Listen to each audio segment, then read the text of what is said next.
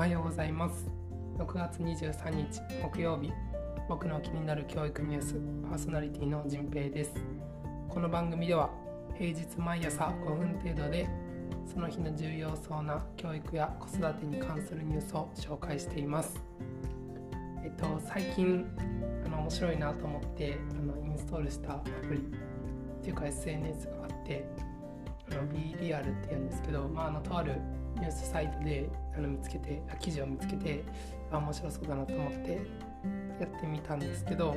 まあ、これどういう SNS かというと、まあ、結構このインスタとか他の SNS とかの逆張り感があってですね SNS、えっと、結構 SNS その映えとか、まあ、インスタ映えっていう言葉に代表されるように、まあ、加工したりとか、まあ綺麗な景色とか、自分のこうライフスタイルとかを切り取って投稿するってことが多いと思うんですけど、っと、BDR はそういうことが一切できなくてですねあの通知が来た時に、まあ、その通知がいつ来るかちょっとわからないんですけど通知が来た時にで2分以内に近くの写真を撮ると。でその写真はあの絶対加工もできないしあの前に写ってる何かとあとインカメで自分の顔も映るんですよね。だから結構こうさらされるなというまあ B リアルっていうぐらいなので自分のこの生の生活がアップされるっていうそんな SNS です。でなんかあの撮り直しとかするとその撮り直した回数とかもバレるようになっててまああまりこう作ろうなというメッセージがねあの随所に現れてて面白いなと思って使っています。であの1週間2週間ぐらいかな使ってるんですけどあのいつもねこう撮る瞬間に目の前にパソコンがあったりとかまああってもテレビ見てるとかそんな景色ばっかりでなんて自分はあのこう変わり映えのない、まあ、それがねあの楽しいんですけどあの楽しく研究もしてるわけなんですけど変わり映えしないなと思いながらそういう SNS を使ったりしています。はいちょっと今日雑談長くなりました、えっと、ニュースを紹介したいと思います。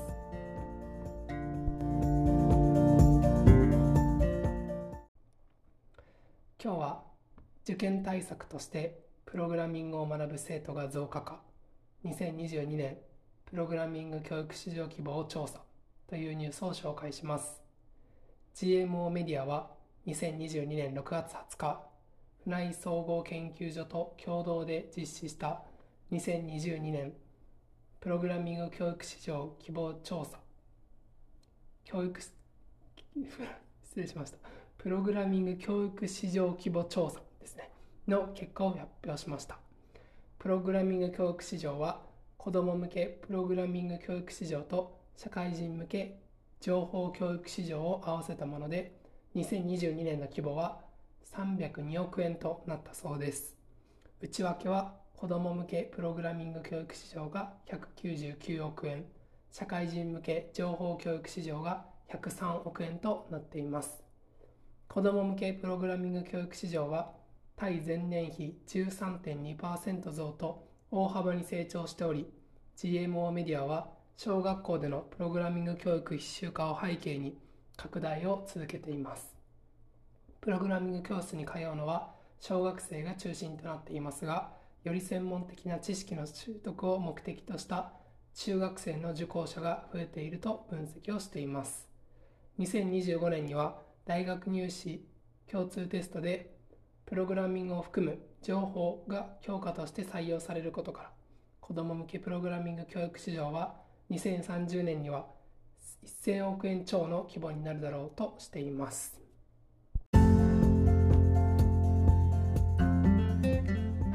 はいすいません神々で申し訳ないですちょっと口内炎がたくさんできてですねあのうまく話せないという